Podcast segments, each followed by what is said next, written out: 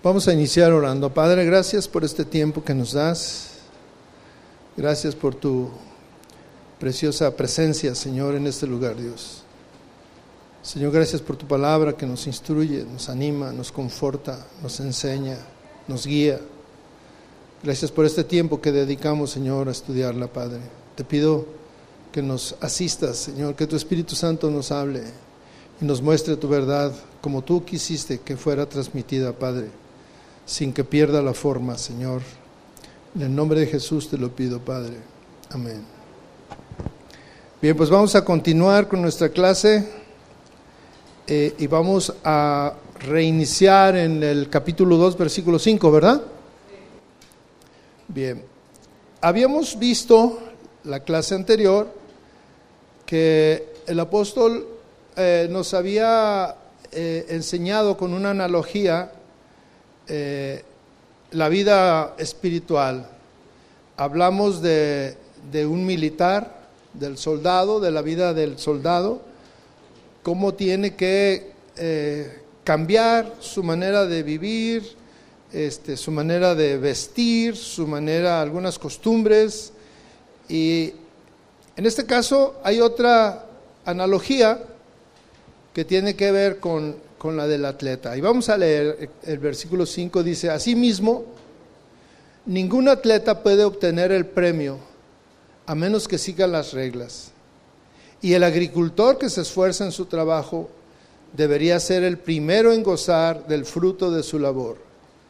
Piensa en lo que te digo, el Señor te ayudará a entender estas cosas. Aquí estamos hablando de ahora dos analogías.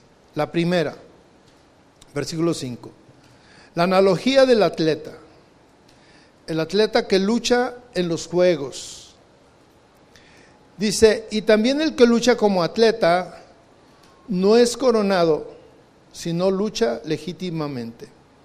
Esta declaración nos revela gráficamente el interés que tenía Pablo en la destreza física. Es muy probable que el, el apóstol pensara en los Juegos Olímpicos de la antigua Grecia. Este, especialmente porque en ese tiempo, si algo era muy eh, aceptado y visto con muy buenos ojos, era precisamente los Juegos Olímpicos. Y debemos de entender que los eh, ejemplos que tanto el Señor Jesús como los demás apóstoles y ahora como Pablo, este, usaban para eh, enseñar eran principios que todos entendían y que era fácil este, que su pensamiento lo asociara y, pudiera eh, entender exactamente eh, cuál era el interés. En ese tiempo, en la antigua Grecia, algo que era de mucho valor, de mucho prestigio, eran los Juegos Olímpicos. Y estos constituían una obsesión en el mundo antiguo, donde cada ciudad contaba con su estadio y las competencias físicas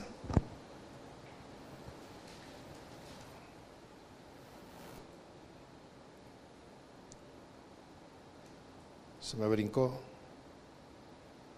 estaban a la orden del día. Eh, la traducción, hay otra traducción de la versión latinoamericana que yo quiero usar para que quede muy claro esto. Aclara de una manera más, más este, de acuerdo a nuestro idioma, el significado. Un atleta es, es lo mismo que acabamos de leer. Un atleta no es coronado si no compite de acuerdo con las reglas. Y estas reglas pueden referirse a, las reglas de algún juego o de algún evento atlético en particular. Recuerden que las Olimpiadas, pues no, ya cada vez le han ido agregando, pero en ese tiempo no eran tan, tan extensas, eran algunos cuantos juegos, pero también puede referirse a, a otro significado que es más amplio. Aquí la cuestión cuál es? La cuestión es la preparación para la competencia y no tanto o sea, Pablo se está refiriendo no tanto a la competencia, sino Pablo se está refiriendo a la, a la preparación para competir. Y el atleta no puede aspirar a la victoria si no ha cumplido ciertas condiciones previas. Primero, deberá haber recibido el entrenamiento necesario. Deberá haberse sometido a dietas. Deberá haberse sometido a un entrenamiento arduo, constante, ¿sí? Y como en el caso del soldado, deberá renunciar a todo con el único objeto de ganar el juego. Aquí en, la ciudad de Toluca hay un campamento de atletas, corredores. La mayoría son kenianos. Y, y, ellos se levantan, no sé, a las 5 de la mañana y empiezan su ejercicio que dependiendo de, la, prueba a la que se estén este, preparando, o sea, al maratón o lo que sea, ellos empiezan corriendo 15, 18, 20, 25, 30, 35, hasta 38 kilómetros al día. Regresan a su campamento, desayunan y duermen para despertar y volver a hacer lo mismo. Y vuelven a dormir. Este, ese es su mundo prepararse para las competencias. ¿sí? Entonces Pablo eh, hace una analogía de la vida espiritual con la vida de estos hombres, porque en ese tiempo era de mucho prestigio un atleta. No eran todos podían competir, no, solamente los atletas, los que tenían que cumplir las reglas, las reglas para eso. Yo le puedo decir algo. Eh, en nosotros sin, menospreciar a ninguno. Eh, imagínense que yo le digo, el próximo domingo va a haber un maratón. Este, ya los inscribí a todos. Ahí nos vemos. O sea, ustedes mismos pueden decir, ah, ¿saben qué? Este, cualquiera de ustedes, va a haber un maratón muy, que es muy renombrado, el maratón de Guadalajara y sale en el periódico y fotos y todos, me voy a inscribir. Yo te pregunto, ¿estás preparado? Pues es, es una analogía muy similar la de un cristiano. Es muy similar. La vida de un cristiano no es ir al domingo a la iglesia, no es eso, es parte, mas no es todo. La vida de un cristiano requiere preparación. Y una de las preparaciones, mis hermanos, de veras, y yo lo insisto, y la Biblia lo dice, de mañana, de madrugada, me presentaré. Es una regla de madrugada. Hace unos días que teníamos una clase en Zoom con otro grupo, uno de, los alumnos de ahí me escribió hoy en la mañana, porque acabamos de, terminar un estudio ahí y me habló y me dijo, no sabes cómo valoro, eh, me cuesta mucho trabajo levantarme temprano, pero lo he hecho y no sabes cómo estoy disfrutando, cómo mi día es diferente, cómo salgo con una fuerza, con una fe, con una confianza que Dios está conmigo. Es una preparación. Ok, la tercera analogía del, del apóstol Pablo se refiere al agricultor diligente. Fíjense bien, el agricultor diligente. El labrador, para participar de los frutos, primero debe trabajar. Si el, si el labrador espera una buena cosecha, debe trabajar arduamente, debe preparar la tierra, debe sembrar la semilla, debe protegerla contra la sequía y las plagas para al final disfrutar de sus frutos. En estas analogías, todos entendemos la analogía del agricultor, ¿verdad? Todos. Este es, y mire, eh, en, algunas ocasiones la preparación de la tierra es la más difícil, porque la tierra está dura. La tierra está dura. ¿Y sabe qué hacen para preparar eso? Le meten unos arados, unos discos que cortan, o sea, que penetran, que cortan y empiezan a sacar terrones y terrones. Pero van para un lado y, le llaman rastra a esos discos y viene de regreso y vuelve a ir y vuelve a regresar y pasa una vez y pasa muchas veces. El agricultor no para de preparar su tierra hasta que ya no hay terrones, hasta que está eh, suelta la tierra. Y entonces es cuando hacen el surco y pueden sembrar. Y es lo mismo en la vida nuestra. Como cuando comenzamos, cuando vinimos al cristianismo, llegamos con un corazón duro y había que prepararlo. Pero hay una, hay una corriente que dice, no, es que Señor, y vas a orarle, Señor, este, ahí te encargo mi corazón, este, trata con él. No, no, no, no, no. O sea, todo queremos que Dios lo haga. ¿Nosotros qué hacemos? O sea, nosotros tenemos que participar en ese trabajo no es solamente Dios. Y ahí, bueno, viene todo lo demás hasta llegar a disfrutar el fruto. Como cristianos tenemos que sembrar para disfrutar el fruto. Hay dos tipos de siembra. La mayoría de la gente está sembrando para cosas de este mundo. La mayoría de la gente está sembrando para disfrutar las cosas de este mundo muy pocos siembran para disfrutar la cosecha en el reino de los cielos. Y allá es donde es lo importante. Sembrar para disfrutar allá. Porque los que sembraron para disfrutar aquí se mueren y dejan todo lo que sembraron, todo su cosecha. Sí, pueden tener graneros y casas y autos y viajes y millones y millones, pero se mueren y se queda todo todo se quedó. El buen cristiano, el que lo entiende, está sembrando para disfrutar en la eternidad. ¿Saben cuál es el dinero que va a, el que se va a usar en la eternidad? Ah, hay un dinero. Lo que tú estés sembrando aquí espiritualmente. Esa es tu moneda. En estas analogías el apóstol recalca un punto, en todas ya se trate de la, eh, eh, de la expectativa del soldado que su meta es la victoria. ¿sí? La visión del atleta, la corona.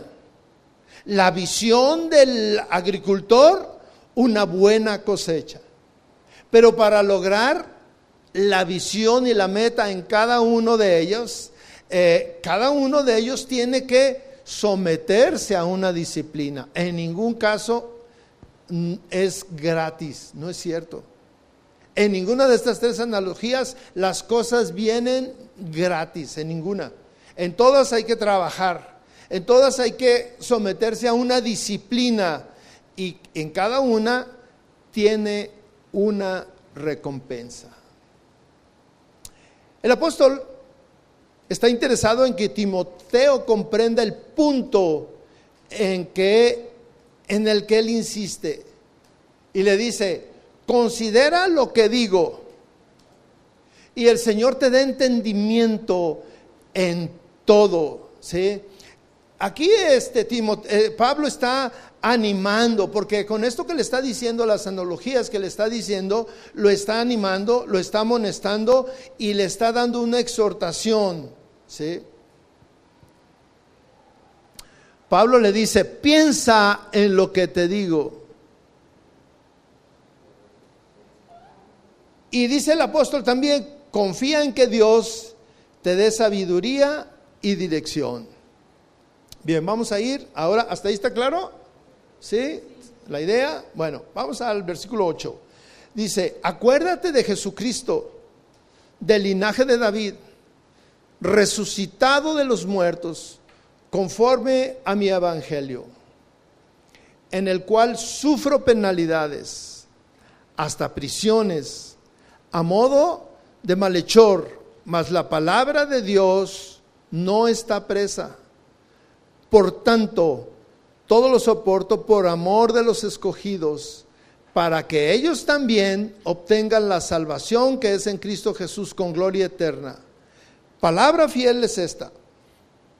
Si somos muertos con Él, también viviremos con Él. Si sufrimos, también reinaremos con Él. Si, le negáremos, Él también nos negará. Si fuéramos infieles, Él permanece fiel. Él no puede negarse a sí mismo. Ok. Aquí el, el, el tema es de la muerte a la vida. Y pone el ejemplo de nuestro Señor. Sigue Pablo haciendo un esfuerzo por alentar, por inspirar a Timoteo a darse a sí mismo sin reserva en una labor que Timoteo tenía. ¿Cuál era la labor? Ser un líder cristiano. ¿sí? Un líder cristiano es aquel que tiene que trabajar. No puede quedarse atrás, es el que va adelante. Los líderes siempre van adelante. Y con estos ejemplos que le estaba poniendo Timoteo a, este Pablo a Timoteo, eh, estas analogías, en cada una de ellas hay una manera de trabajar, trabajar y trabajar, esforzarse, disciplinarse para lograr la meta. Pablo culmina su apelación llamándole ahora eh, su atención hacia el Señor Jesucristo. Ahora le dice, acuérdate de Jesucristo. ¿Sí? Jesucristo del linaje de David, resucitado de los muertos, conforme a mi evangelio. Cuando le dice que se acuerde de Jesucristo, Timoteo está eh, haciendo un llamado a que ese recuerdo de, de Jesucristo, Timoteo no conoció a Jesucristo, sin embargo, Timoteo tenía la, la eh, imagen, se le había explicado quién era Jesucristo, y Jesucristo era el modelo a imitar. Por eso le dice, acuérdate de Jesucristo. Es un recordatorio a que no debe de perder la meta, a que no debe de confundirse. La meta para todo cristiano es Jesucristo, es imitarlo a Él, es ser como Él. No hay otra meta, mis hermanos, para nosotros. No hay otra meta. No hay, o sea, si tu meta es, ay, yo voy a ser cristiano y, yo quiero tocar en el grupo de alabanza, o quiero ser un buen maestro, o quiero ser un, un evangelista, o quiero ser esto, y te estás olvidando que la meta es Jesucristo, te estás perdiendo, aunque estés haciendo algo para el Señor. Por eso le dice, acuérdate de Jesucristo. Jesucristo dice, la expresión que le dice linaje de David, se está refiriendo a la identificación que, que tuvo Jesucristo con la raza humana. ¿sí? Era del linaje de David. Era un hombre, era humano. Jesucristo era humano. A veces se nos olvida y queremos siempre pensar en Jesucristo como el Dios. Pero para las enseñanzas nosotros tenemos que considerar que Jesucristo era un hombre cuando estuvo aquí. Eso fue, y él era, él estaba cumpliendo con los requisitos, él cumplió con los requisitos para poder ser eh, eh, el Mesías, era del linaje de David, esa era una condicionante, ¿sí? Y aquí hace un hincapié, Jesucristo era hombre, pero junto con el reconocimiento de la humanidad de Jesucristo, de esta gloriosa verdad, está el asunto de la resurrección estas palabras del apóstol eh, nos evocan las, las mismas palabras que Pablo menciona en Romanos 1, 3, 4, que dice así, nuestro Señor Jesucristo, que era del linaje de David según la carne, que fue declarado Hijo de Dios con poder, según el Espíritu de Santidad, por la resurrección de entre los muertos. Y quiero decirles que Pablo está citando una confesión de fe. Esto es una confesión de fe. Fíjese si no. Nuestro Señor Jesucristo, que era del linaje de David según la carne, que fue declarado Hijo de Dios con poder, según el Espíritu de Santidad, por la resurrección de los muertos. Esto engloba nuestra fe en pocas palabras. Sí. Pablo hace una frase o menciona una frase adicional, conforme a mi evangelio. Y aquí le está dando un auténtico tono paulino. ¿Es diferente el evangelio de Jesucristo y el evangelio de Pablo? ¿Hay dos evangelios? Hay un solo evangelio. Y cuando Pablo dice, conforme a mi evangelio, recuerden que el evangelio se refiere a las nuevas, a las noticias, al mensaje. El mensaje de Pablo no era diferente del evangelio de Jesucristo, estaba alineado. Sin embargo, eh, Pablo le da un, énfasis a que es lo que yo les he traído, son las nuevas que yo les he traído que coinciden con el Evangelio de Jesucristo, no es otro. ¿sí? Pablo resalta su lealtad al Evangelio,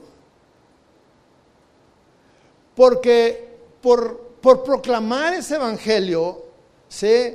Eh, él está en una situación complicada. El Evangelio en el cual sufro penalidades por predicar un Evangelio. Un Evangelio que eh, tal vez muchos pensaban que era él, pero el Evangelio de Jesucristo era yo soy. El Evangelio que predicaba Pablo era Él es. ¿Sí? Pero al final de cuentas, eh, Jesucristo, su evangelio, llamaba a la gente hacia Él, hacia Cristo, hacia Dios. El evangelio o las nuevas que Pablo llevaba, eh, llevaba a las personas, las conducía a Cristo, no a Él. ¿Sí? Y dice, por proclamar ese evangelio, sufro penalidades, hasta prisiones a modo de malhechor. Y dice, mas la palabra de Dios no está presa. Ok. La palabra de, que se traduce como malhechor significa literalmente un criminal común.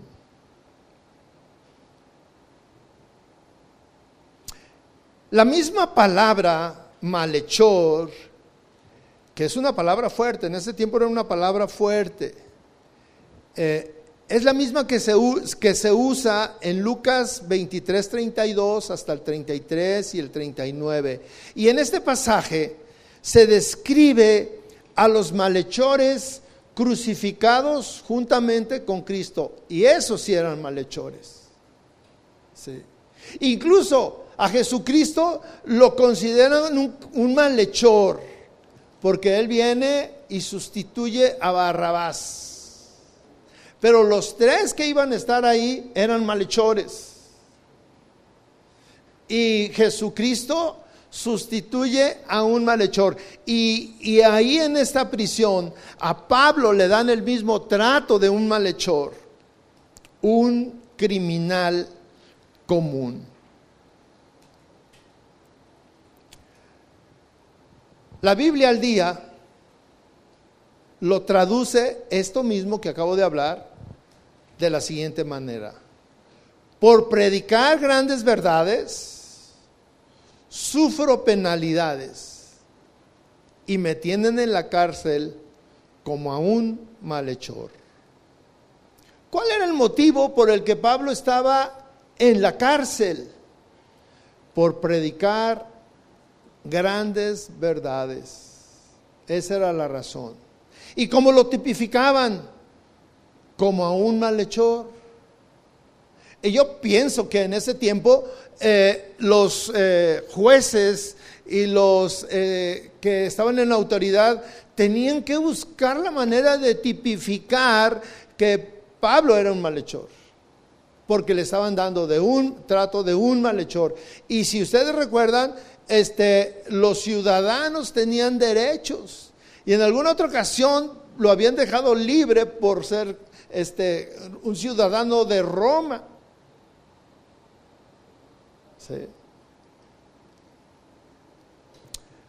Pero aun cuando el apóstol está en cadenas, porque habíamos dicho que estaba encadenado, hay algo que es, que es fundamental y que debemos de considerar. Pero la palabra de Dios no está presa. Está preso Pablo. Y puede estar preso todos los apóstoles. Pero la palabra de Dios no está presa. Pablo descubrió esta verdad gloriosa y lo descubrió en su primer encarcelamiento. Y Pablo lo menciona así en Filipenses 1:12, fíjese lo que dice, que las cosas que me han sucedido han redundado más bien para el progreso del Evangelio. Había una razón, siempre hay una razón, siempre debemos de buscar las razones del Señor. En este caso, en el primer encarcelamiento, Pablo es metido a la cárcel, pero ese hecho redundó en que el evangelio fue esparcido de una manera que todos dijeron, ah, este evangelio este, es, fantástico y, y, creció y mucha gente creyó. ¿Sí? ¿Por qué? Porque la palabra de Dios no está presa. Sin duda, ahora en su segundo encarcelamiento, que era más severo, era más severo que el primero, Pablo pensaba, cuando dice eso, que lo que seguiría era que el Evangelio iba a ser expandido todavía con mayor fuerza y con mayor libertad. Porque, aunque estoy preso, continúo predicando la verdad de la palabra y la escribo. ¿sí?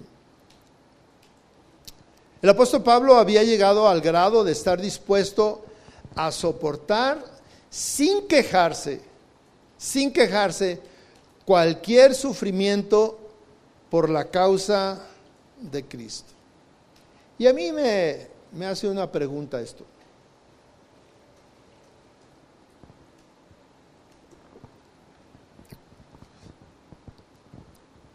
¿Hasta dónde nosotros hemos pensado en que en algún momento debemos de soportar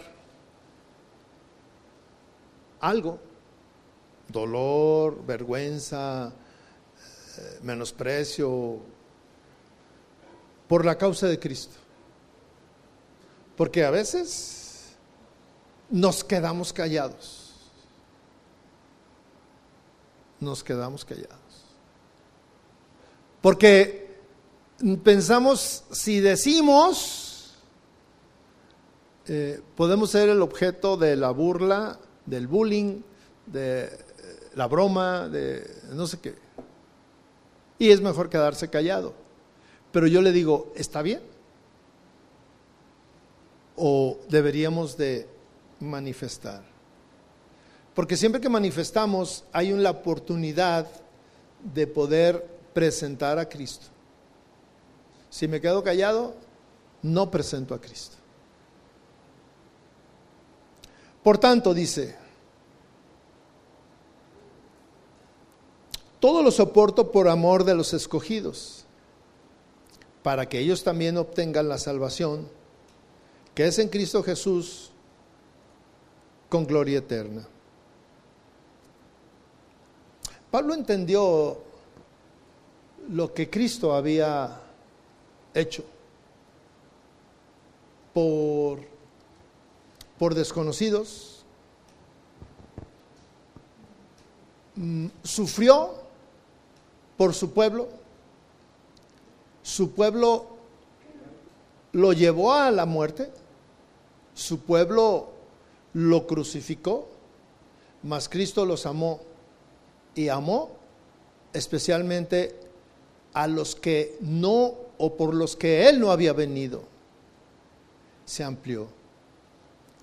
Pablo lo entendió de tal manera que él dice, por tanto, esta palabra por tanto, nos mete o nos saca de, de, una manera que está explicando y nos lleva a otra que tiene que ver, tiene que, un significado muy importante, por tanto, por esta manera, por esta razón.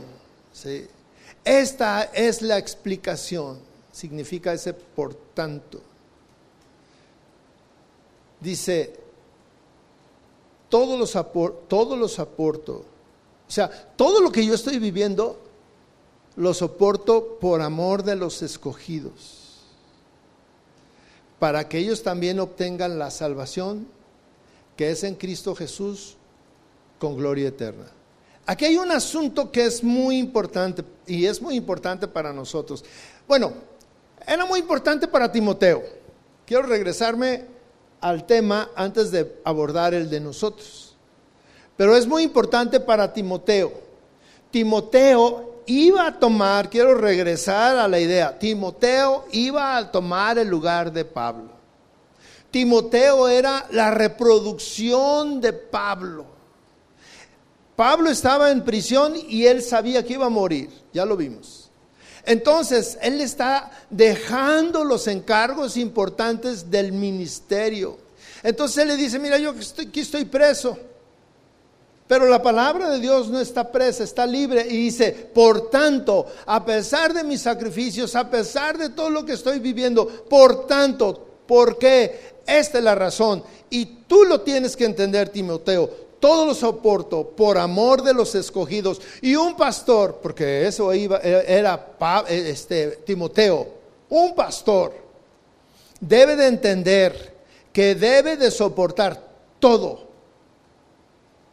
por amor de la gente que él tiene ahí. Pregunta, y saquen la calculadora, ¿cuánto ustedes, digo, porque en nuestros tiempos y en el tiempo de, ese tiempo, todo se ha eh, cuantificado en, metálico. ¿Cuánto vale? ¿Sí? ¿Cuánto? Arbano, arbano, ¿cuánto por eso? ¿Cuánto vale un alma? Sí tiene un precio.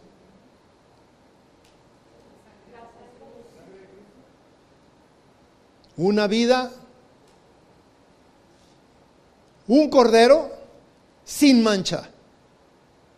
Y Pablo le está diciendo a Timoteo, soporta todo por amor. El mismo motivo que tuvo Cristo de entregar su vida. Soporta todo por amor. ¿Por amor a quién?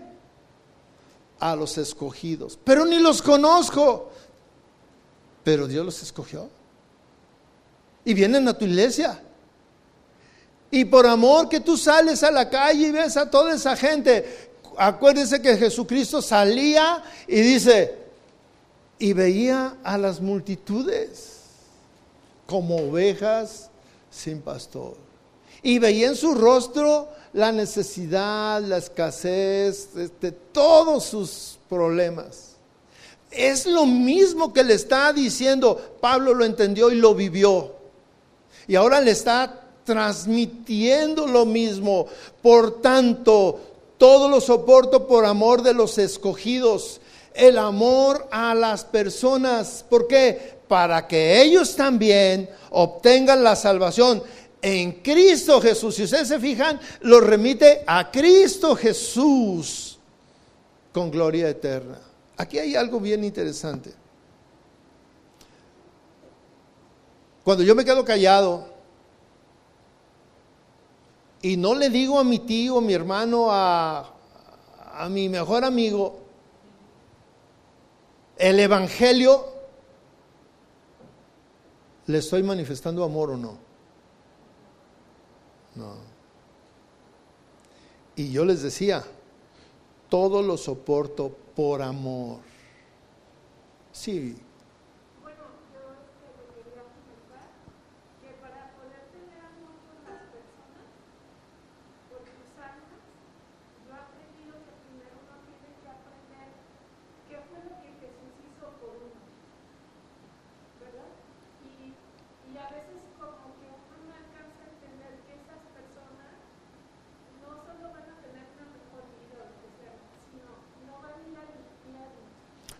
Bueno, que es la destrucción, o sea, que realmente ese es el punto de la salvación. Lo dice. Para que ellos también obtengan la salvación en Cristo Jesús. Y lo que tú dices es bien cierto. O sea, el primero que tiene que estar bien soy yo. Por eso le dice, eh, le dice a Timoteo, este, tienes que, tienes que tener una vida ejemplar para que, sí.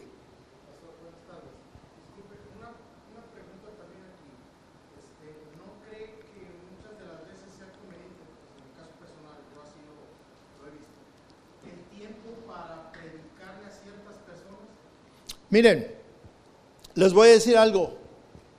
Imaginen esto. ¿Cómo predicaría un mudo?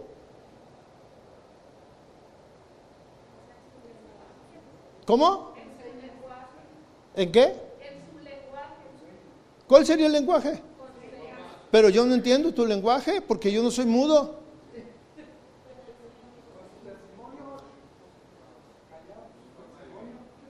Entonces, pastor, sí, muchas de las veces, bueno, y- y yo también, entonces sí, sí va pegado a lo que yo creo que muchas de las veces tu vida como cristiano refleja y muchas, bueno, en caso personal, ha habido personas o familiares que ya te preguntan.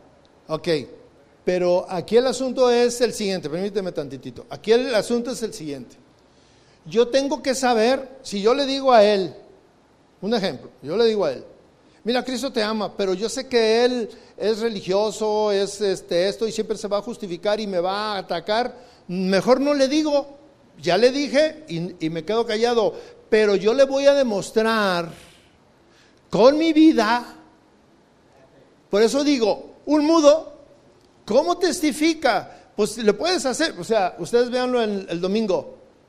Traten de seguir, a, o sea, tápense los oídos y traten de seguir a la chica o al chico que está así haciendo el- todo el rollo ese.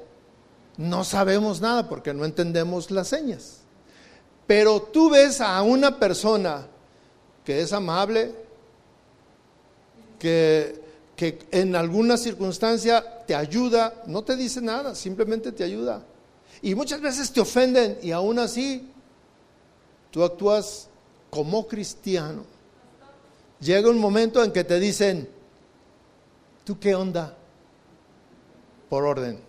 Sí este, creo que lo más importante es la vida, ¿verdad? La fe refleja.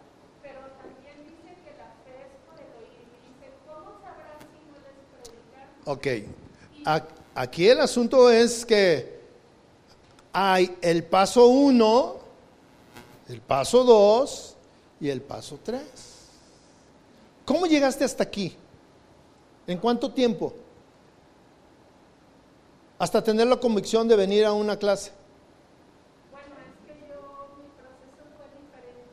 Yo cuando, cuando llegué, bueno, no aquí, porque yo llegué a otro lado, inmediatamente me hablaron de la importancia de platicar lo que Jesús había hecho por mí,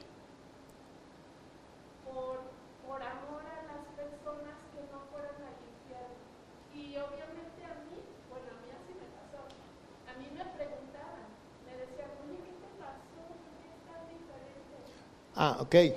Pero ahí estás hablando de tu testimonio y es lo que estamos hablando. Ajá, pero como que yo no, bueno, no sé, igual estoy equivocada, pero no lo veo como separado, como que lo veo como el endemoniado gadareno, o sea, el endemoniado gadareno, todo el mundo vio que ya no estaba endemoniado, o sea, cuando hay un nuevo, con- una conversión, un nacimiento nuevo, no se puede ocultar. Pero eso nos pasa a todos, todos.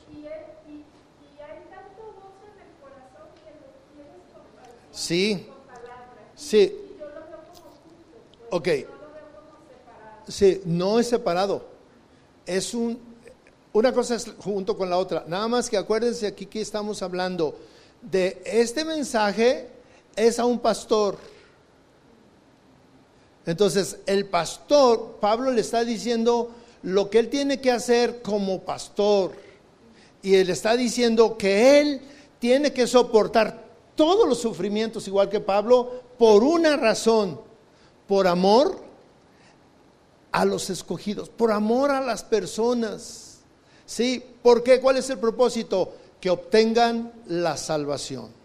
Entonces son dos cosas diferentes, aunque las dos hablan de lo mismo. Pero aquí ya estamos hablando de una labor específica. ¿Sí? Sí.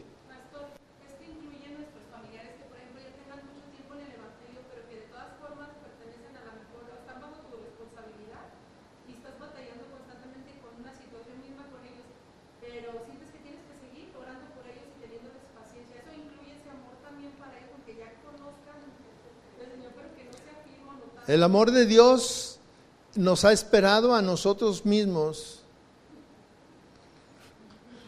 Sí, sí, hermano. ¿El que no qué? Yo veo la pregunta que digo que la, la dijo ella, pero ellos que realmente dicen no. Ah, pero hay una cosa. La verdad es que no todas las personas se van a convertir y van a aceptar el Evangelio por mi boca o mi testimonio. Pero sí ayuda mucho mi oración por ellos.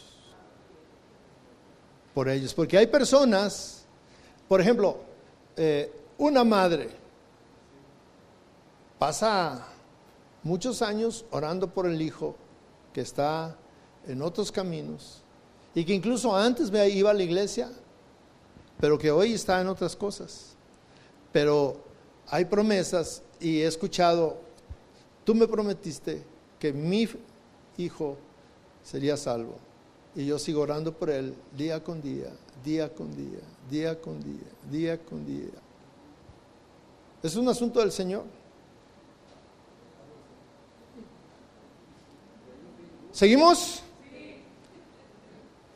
Ya se me olvidó. Ok. Hablaba de que es el mismo amor que le está diciendo que debe de manifestar Timoteo por esa gente. Y ese amor es eh, muy similar al que Cristo tuvo con nosotros o con la gente que estaba ahí por la cual dio su vida, ahí literalmente, y que nos alcanza a todos nosotros. ¿Cuál es el propósito? Para que ellos obtengan la salvación que es en Cristo Jesús. Pablo está capacitando a Timoteo para seguir con valor, con fortaleza y sin temor y esperando soportar cualquier situación difícil. ¿Quiénes son los escogidos?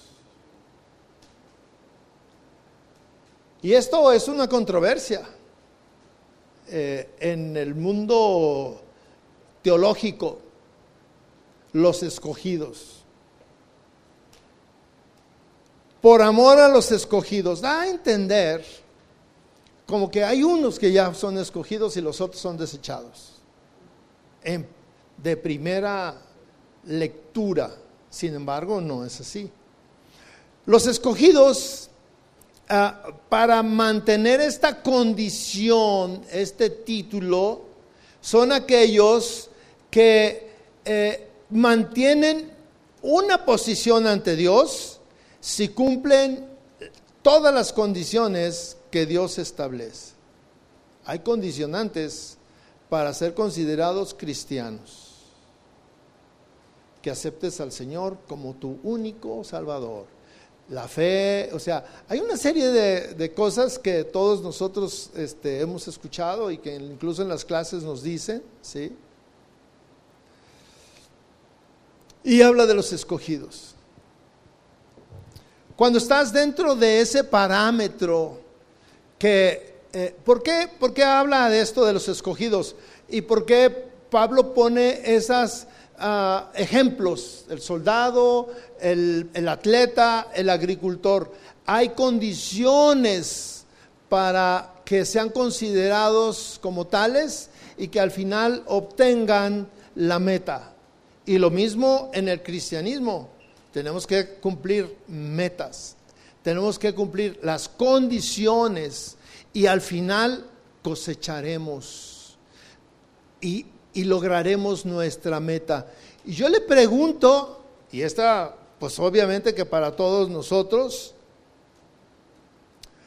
verdaderamente es nuestra meta entrar al- a la eternidad con el Señor. Verdaderamente es nuestra meta. Y aquí cada quien tiene que hacer eh, su, su reflexión. Estoy cumpliendo con las condiciones, con lo que la palabra me dice que debo de cumplir para hacerlo, porque muchas veces nos estamos engañando. La palabra de Dios no nos engaña. El que se engaña eres tú mismo, porque piensas que eres, mas no eres.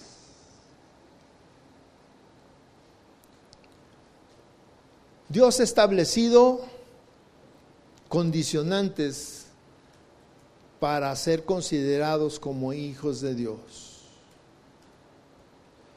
Pablo, en su primer encarcelamiento, al escribirle a los filipenses, les dice, he aprendido a contentarme, cualquiera que sea mi situación. Y ahora se encuentra en una posición eh, donde está poniendo a prueba su sumisión a la voluntad de Dios. El estar en la cárcel es aceptar de una manera sumisa que es la voluntad de Dios. Y esa voluntad de Dios es para beneficio de los escogidos. ¿Sí?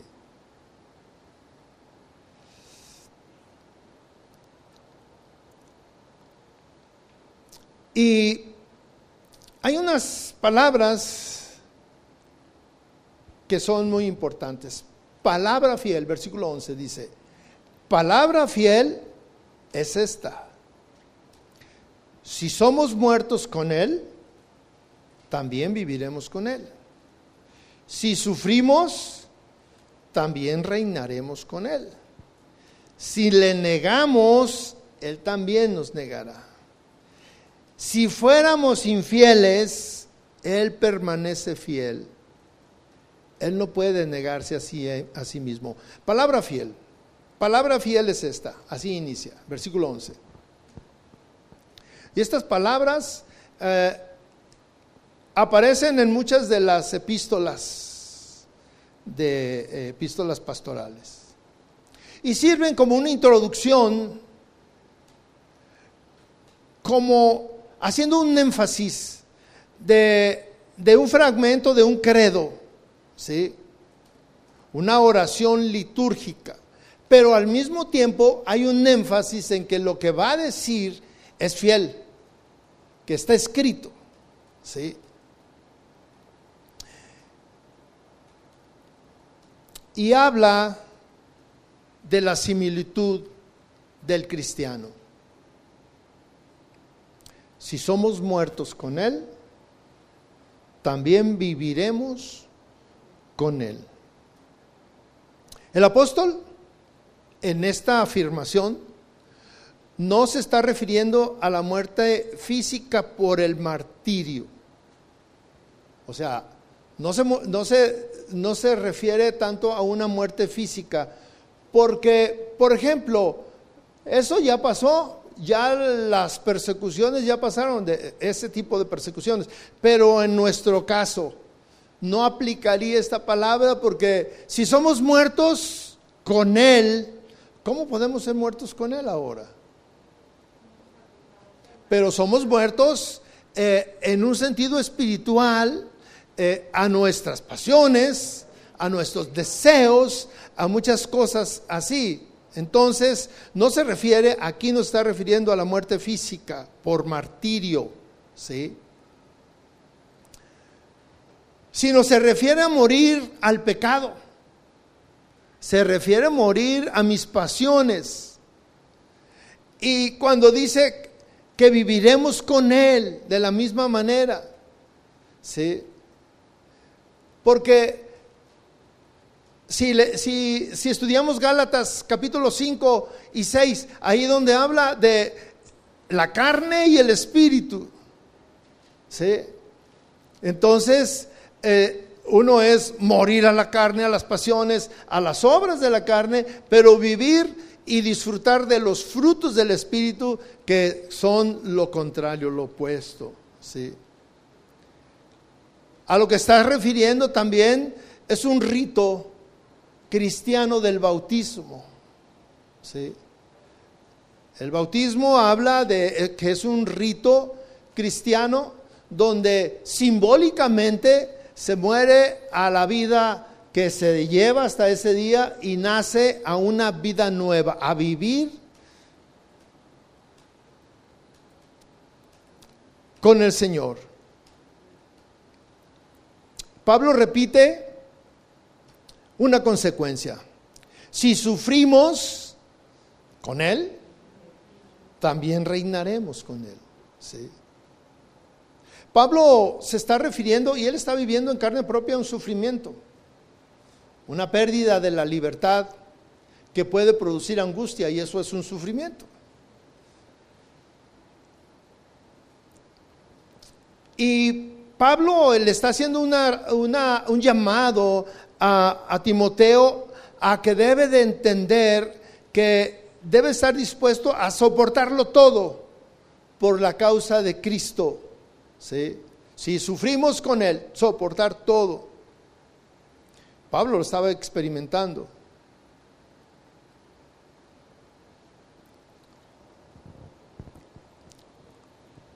La recompensa es, también reinaremos con Él.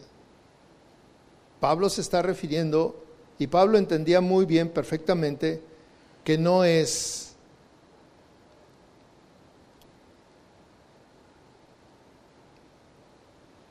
que no es el asunto de del reino, un reino de como nosotros y en ese tiempo lo entendían, un reino, un rey con, castillos y soldados y todo lo que representaba un reino. No, él se está refiriendo claramente a un reinado espiritual.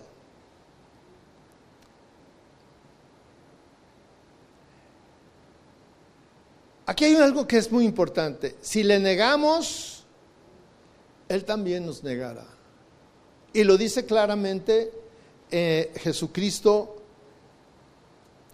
en, el Evangelio. Mateo 10, 33. A cualquiera que me niegue delante de los hombres, yo también lo negaré delante de mi Padre que está en los cielos. Eso creo que queda muy claro. Quiero ir a lo último para terminar. Perdón, hermana. Cinco minutos, no, dos minutos. Fíjese cómo bien, esto yo quería llegar, lo que dice, si fuéramos infieles, lo, como estamos viendo, la, la comparación es, si le negamos, Él nos negará. Si esto, Él hará también lo, lo contrario. Pero aquí cuando dice, si fuéramos infieles, lo, si siguiéramos esa misma corriente, pues sería, Él también sería este, eh, infiel. Sin embargo, si fuéramos infieles, Él permanece fiel. Él no cambia. Su naturaleza es ser fiel. Y Él no puede negarse a sí mismo. Nosotros sí. Nosotros podemos tener dos palabras. Hoy nos comprometemos con Él. Hacemos pactos y promesas. Y mañana las echamos a la basura. Dios no. Si tú eres infiel, Dios no puede. Porque sería negarse a sí mismo. Y su naturaleza es ser fiel a pesar de todo. Muchas gracias, hermanos.